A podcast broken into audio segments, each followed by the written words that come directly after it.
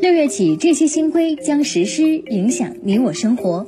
明确中小学、幼儿园安全防范重点部位和区域。中小学、幼儿园安全防范要求明确了中小学、幼儿园安全防范的十六个重点部位和区域，把校园安全防护区域从内部延伸到了门口、周边地区。湿地保护工作全面法制化。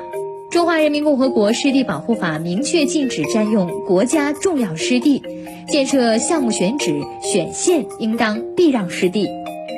白酒必须以粮谷为主要原料，白酒工业术语和饮料酒术语和分类两项国家标准，明确白酒必须以粮谷为主要原料，不得使用食品添加剂。固体饮料不得暗示保健治疗功能。关于加强固体饮料质量安全监管的公告明确，固体饮料不得进行明示、暗示或者强调，产品适用于未成年人、老人、孕产妇、病人等特定人群，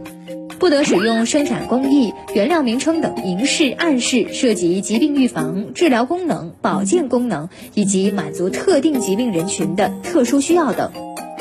噪音污染防治将有法可依。中华人民共和国噪声污染防治法将于六月五日起施行，禁止在商业经营活动中使用高音广播喇叭或者采用其他持续反复发出高噪声的方法进行广告宣传。